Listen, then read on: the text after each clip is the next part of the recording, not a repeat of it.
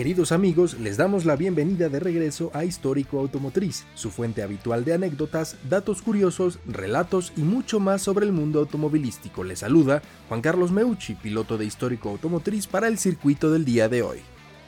Siempre me he preguntado, ¿cuál es nuestra obsesión como seres humanos de tomar algo perfecto y mejorarlo? ¿Cómo es que cuando algo siempre parece un producto terminado, final, inmejorable, alguien dice, hey, espera, aquí hay un punto de mejora? Y lo aprovecha.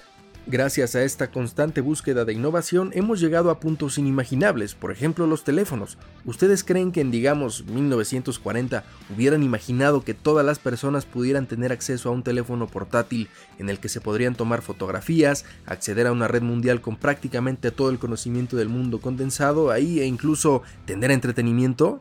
En el intermedio de cada avance siempre existió un punto en el que se creía que ya no había nada más que mejorar, que no había margen de maniobra para continuar. Y como lo hemos dicho, el mundo de los automóviles no está desprovisto de esta sed de mejora y perfección. Desde avances tecnológicos, de seguridad, de potencia e incluso mejoras de modelos, la búsqueda de la perfección siempre ha sido una constante en la industria automotriz. Ahora, ¿qué pasa si nos enfocamos en una de las marcas con mayor tradición en la historia, con mayor pedigrí en las calles y en las pistas, reconocida y deseada por lo que representa? Nada más y nada menos que Mercedes-Benz, uno de los titanes del mundo del automóvil.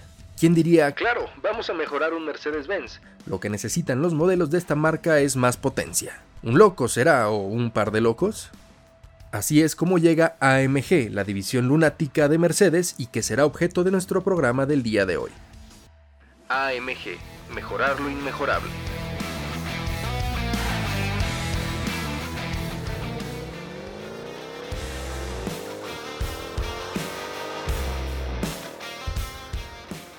AMG. Estas siglas representan los nombres de los fundadores y el lugar de su fundación.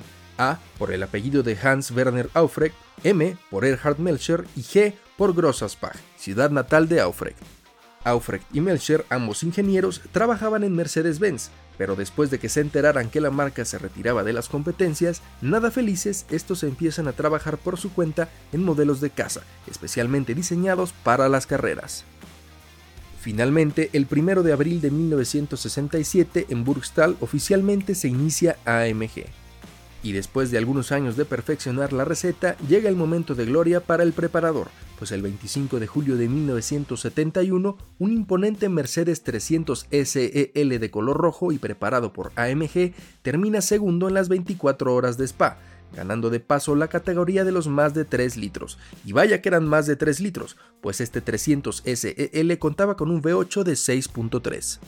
El impacto de esta victoria es tal que AMG se vio desbordado por las órdenes de este modelo en particular. Después de esto, Melcher decide dejar la compañía, pero afortunadamente Aufrecht logra retenerlo como consultor externo, y digo afortunadamente porque se decía que Melcher era el genio detrás de bambalinas. En 1976, AMG trasladó su sede a Affelterbach, lugar donde continúa la producción y que puede verse en su logo actual. Dentro del periodo de la fundación de AMG y hasta 1993, ahora diremos por qué es importante esta fecha, existieron diversos modelos que fuera de una colaboración oficial eran mejorados por AMG, pero tal vez el más notable y que vale la pena mencionar es el AMG Hammer.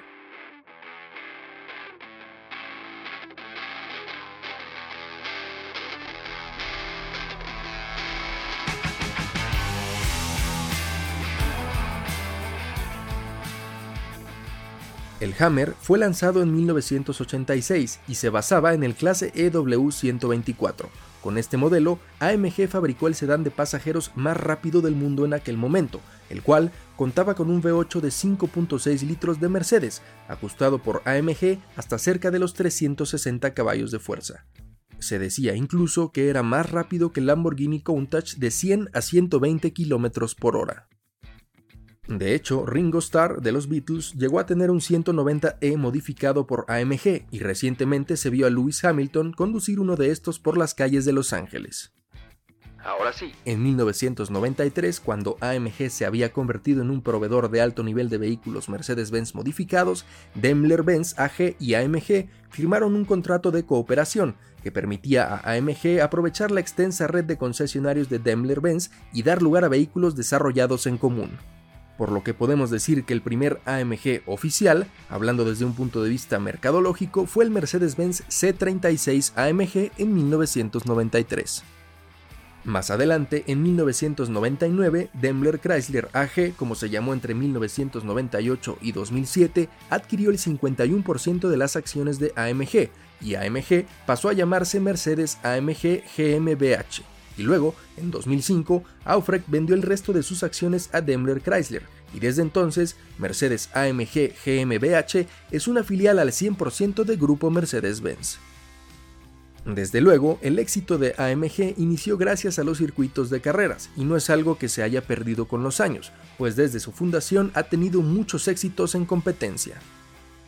En 1998, AMG Mercedes ganó el campeonato GT de la FIA con el CLK GTR. Con Bert Schneider al volante lograron dominar el campeonato DTM por muchos años, y bueno, con el equipo de Fórmula 1, ¿qué podemos decir? En las manos de Lewis Hamilton lograron récords impensables. Ciertamente sus raíces no han sido olvidadas.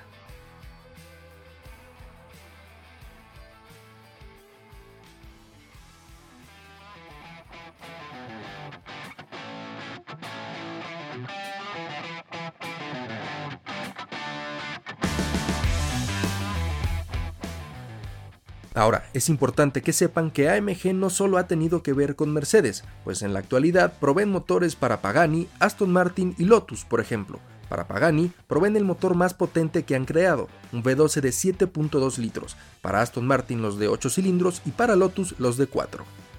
Y si nos adentramos en la historia, AMG llegó a juntarse con Mitsubishi y Honda, ya que con Mitsu produjo una versión AMG del Galant exclusiva para Japón y para Honda un modelo exclusivo para Sudáfrica, el Ballad.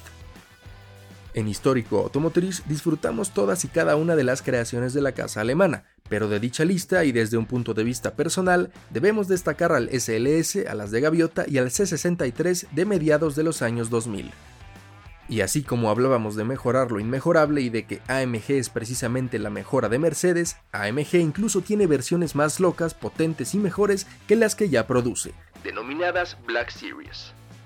Su estética y desempeño se han vuelto sumamente reconocibles, a tal punto, y creo que no somos los únicos, de poder identificar a un V8 AMG por el sonido de su sistema de escape, casi comparable con un muscle car americano y para muchos un tanto contradictorio a lo que un deportivo alemán debería de ser, pero ese es el encanto de AMG, hacer de lo convencional algo verdaderamente impactante.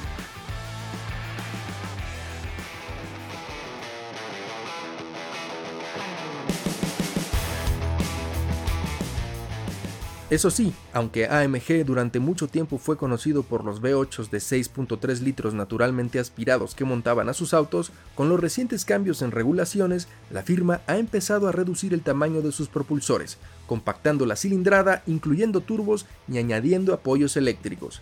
¿Será una modificación infame en la receta original o simplemente una mejora más a su historial? Se los dejo a pensar.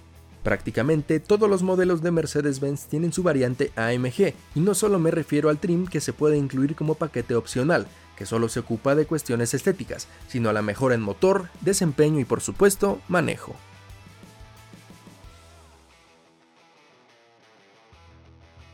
Ah, y ojo, los AMG no son Mercedes-Benz AMG, sino Mercedes AMG, y tampoco AEC 180 AMG, por si alguien los quiere engañar. Sin más, es momento de despedirnos. Esperamos que el episodio de hoy haya sido de su agrado y les pedimos que si ese fue el caso lo compartan junto con los demás, a su pareja, amigos y familia. Nos escuchamos en la próxima. No olviden seguirnos en Instagram y TikTok en Histórico Automotriz para enterarse de todas las novedades del podcast, datos curiosos e incluso segmentos animados y clips de lo que acaban de escuchar.